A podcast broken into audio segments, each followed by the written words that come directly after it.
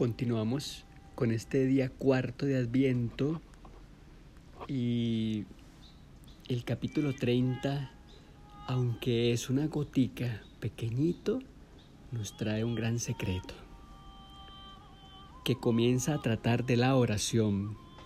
Habla con almas que no pueden discurrir con el entendimiento. 1. Ha tantos días que escribí lo pasado sin haber tenido lugar para tornar a ello, que si no lo tornase a leer no sé lo que decía. Por no ocupar tiempo, habrá de ir como saliere sin concierto. Para entendimientos concertados y almas que están ejercitadas y pueden estar consigo mismas, hay tantos libros escritos y tan buenos y de personas tales, que sería si es escaso de mi dicho en cosa de oración. Pues como digo, Tenéis libros tales a donde van por los días de la semana en repartidos los pasos de la Sagrada Pasión y otras meditaciones de juicio e infierno y nuestra nonada y mercedes de Dios con excelente doctrina, concierto para principio y fin de la oración. Quien pudiere y tuviere ya costumbre de llevarle, no hay que decir que por tan buen camino el Señor le sacará a puerto de luz. Y con tales principios el fin será bueno, y todos los que pudieren ir por ellos llevarán descanso y seguridad, porque atado el entendimiento, base con descanso.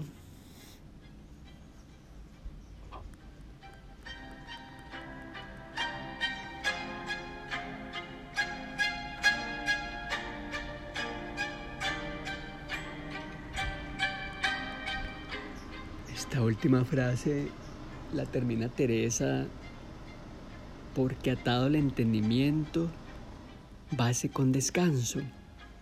Advertencia de lo que significa controlar la mente.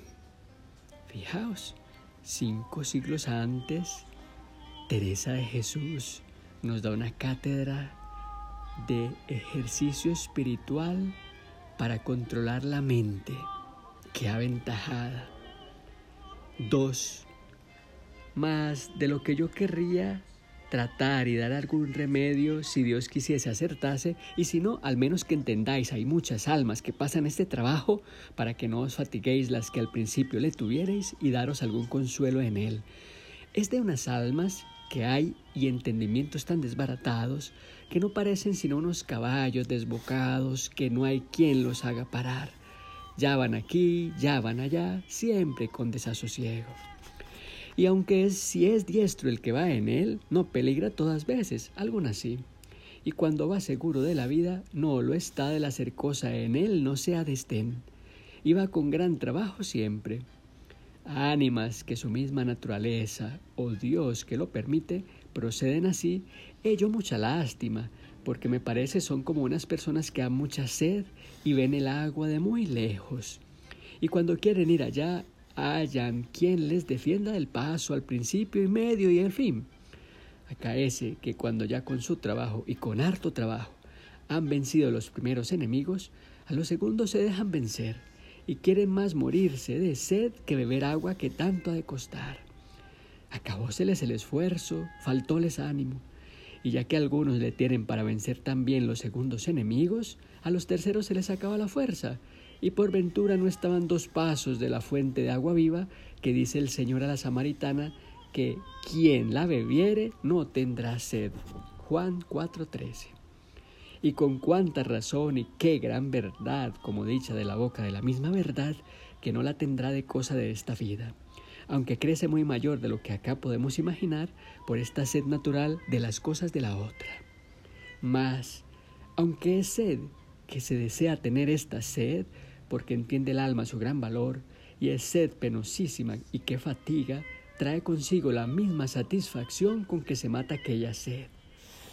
De manera que es una sed que no ahoga, sino es a las cosas terrenas. Antes da hartura. De manera que cuando Dios la satisface, la mayor merced que puede hacer al alma es dejarla con la misma necesidad, y mayor queda siempre de tornar a pedir de esta agua.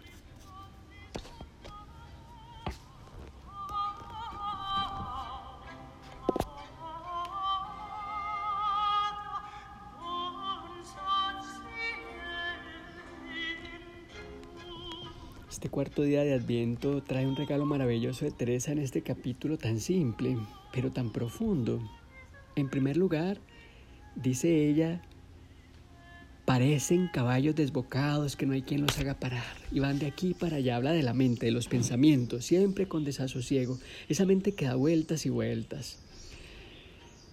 Unas personas a mucha sed y ven el agua de muy lejos, segundos caminantes, y quieren morirse de sed que beber agua de tanto que tanto ha de costar. Y a los terceros se les acaba la fuerza.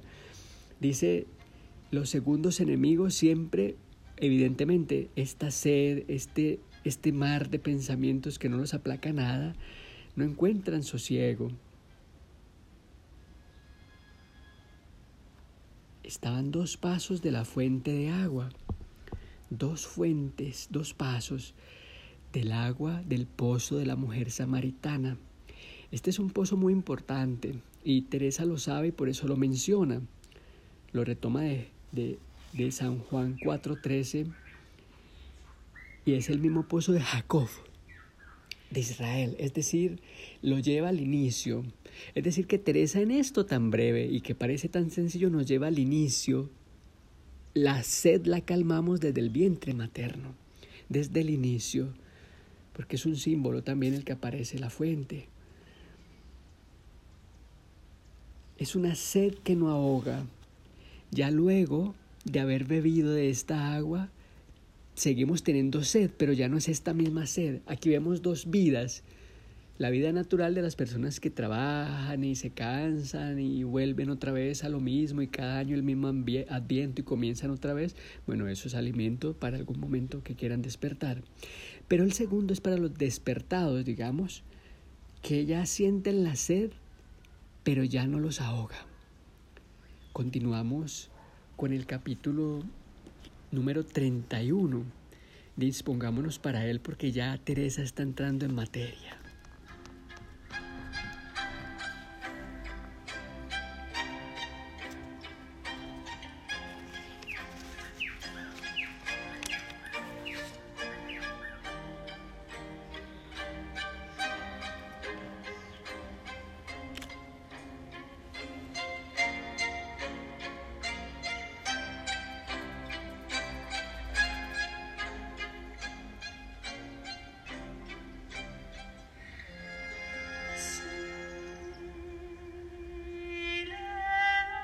Nos acompaña Antonio Vivaldi, filia maestra de Jerusalén. Este es un homenaje a las mujeres que estuvieron a los pies del Señor con tanta tristeza en la cruz. Hay que mirar la cruz en el nacimiento. Capítulo 31, que trata de una comparación en que da algo a entender qué cosa es contemplación perfecta. Fijaos, en el capítulo 30, Teresa nos ha llevado de la mano al pozo de, Jacob, al pozo de la mujer samaritana, el encuentro de Jesús con el que tiene sed. Dame de beber, le dice a la mujer. Él sabe que ella no tiene algo que lo satisfaga a él, porque él es el agua de vida. Ella lo entiende así y comienza a beber de él. Pues aquí Teresa nos va a dar de beber contemplación perfecta. Uno, el agua tiene tres propiedades, que ahora se me acuerda que me hacen al caso, que muchas más tendrá. La una es que enfría. Por calor que haya uno, si entra en un río, se le quita. Y si hay gran fuego, con ella se mata, salvo si no es de alquitrán, que dicen se enciende más. Oh, válgame Dios, y qué de maravillas hay en ese encenderse más el fuego con el agua cuando es fuego fuerte, poderoso, no sujeto a los elementos, pues éste, con ver, con ser su contrario, no le empece, antes le hace crecer. ¿Qué valiera aquí ser filósofo para saber las propiedades de las cosas y saberme declarar? que me voy regalando en ello y no sé decir lo que entiendo y por ventura no lo sé entender detalle solamente este capítulo 1, de este verso 1 del capítulo 31. La primera propiedad es que enfría. Y rápidamente Teresa ya nos va a ubicar en otro momento, es decir, desde el capítulo anterior ya Teresa nos trae a otro estado. De hecho, ha, ha empezado el capítulo anterior diciendo que efectivamente no hay posibilidad de acordarse de lo que estaba tratando. Es otro tiempo, es otro libro que empieza aquí. Enfría, primera propiedad. Dos, de que Dios, hermanas, os traiga a beber de este agua, y las que ahora lo bebéis gustaréis de esto y entenderéis cómo el verdadero amor de Dios, si está en su fuerza, ya libre de cosas de tierra del todo y que vuela sobre ellas, cómo es Señor de todos los elementos y del mundo, y cómo el agua procede de la tierra. No hayáis miedo que mate este fuego, no es de, no es de su jurisdicción, aunque son contrarios, es ya Señor absoluto, no le está sujeto. Me voy a detener brevemente porque aquí ha dicho cosas supremamente atractivas. No hayáis miedo, vuelve otra vez, no hayáis miedo, nos insiste, no hayáis miedo. Tú en este momento que te encuentras en situaciones desesperadas, quizá con un temor que no te deja descansar ni te deja dormir inclusive, no hayáis miedo. Estás en un camino de perfección, no hay pierde, el camino de la oración, pero hay que saber qué es. Por eso Teresa aquí nos está insistiendo dar gracias, como hoy el Señor da gracias también, porque el Señor nos trae a beber de este agua. Y las que ahora lo bebéis gustaréis de esto y entenderéis. Pero ella rápidamente va a decir, no, no lo puedo entender, pero trato de hacerlo como el agua procede de la tierra. No le está sujeto. Es ya Señor absoluto, ya está hablando de la trascendencia, de lo que no, no lo sostiene nada aquí en la tierra, sino los cielos mismos. No os espantaréis, hermanas, de lo mucho que he puesto en este libro para que procuréis esta libertad. ¿No es linda cosa una pobre monjita de San José que pueda llegar a señorear toda la tierra y elementos? ¿Y qué mucho de los santos hiciesen de ellos lo que querían con el favor de Dios? San Martín, el fuego y las aguas le obedecían. San Francisco, hasta los peces, pues con ayuda de Dios y haciendo lo que han podido, casi se lo puede pedir de derecho. ¿Qué? ¿Pensáis porque dice el salmista que todas las cosas están sujetas y puestas debajo de los pies de los hombres, pensáis que de todos no hayáis miedo. Antes los veo yo sujetos a ellos debajo de los pies de ellas. Y conocí un caballero que en porfiando sobre medio real le mataron. Mirad si se sujetó a miserable precio. Y hay muy muchas cosas que veréis cada día por donde conoceréis que digo verdad. Pues sí, que el salmista no pudo mentir, que es dicho por el Espíritu Santo, sino que me parece a mí, ya puede ser yo no lo entienda y sea disparate que lo he leído, que es dicho por los perfectos que todas las cosas de la tierra señorean. Esta es la libertad de la que hablamos en este Adviento 2020, día 4. ¿Quieres ser libre? ¿Quieres tener un camino para encontrar esa libertad que hasta ahora no has encontrado. Algo te ata, ¿verdad?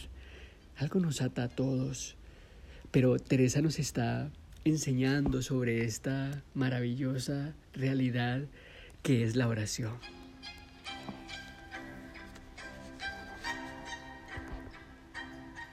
Tres. Pues si es agua del cielo, no hayáis miedo que mate este fuego más que otrora le aviva no son contrarios, sino de una tierra. No hayáis miedo, se haga mal el uno al otro. Antes ayuda el uno al otro a su efecto, porque el agua le enciende más y ayuda a sustentar, y el fuego ayuda al agua a enfriar. Válgame Dios, qué cosa tan hermosa y de tanta maravilla que el fuego enfría, sí, y aún hiela todas las afecciones del mundo. Cuando con él se junta el agua viva del cielo, no hayáis miedo, que le quede pizca de calor para ninguna. Pues nos podemos estremecer con estas líneas. En, en un solo párrafo, Teresa, no hayáis miedo, no hayáis miedo, no hayáis miedo, porque sabe que viene el encuentro con Él. El fuego se enfría,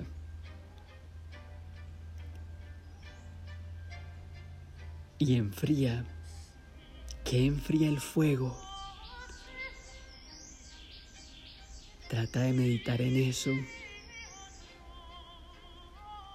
¿Qué te está quemando? Aquí hay un fuego que va a enfriar eso que te está quemando.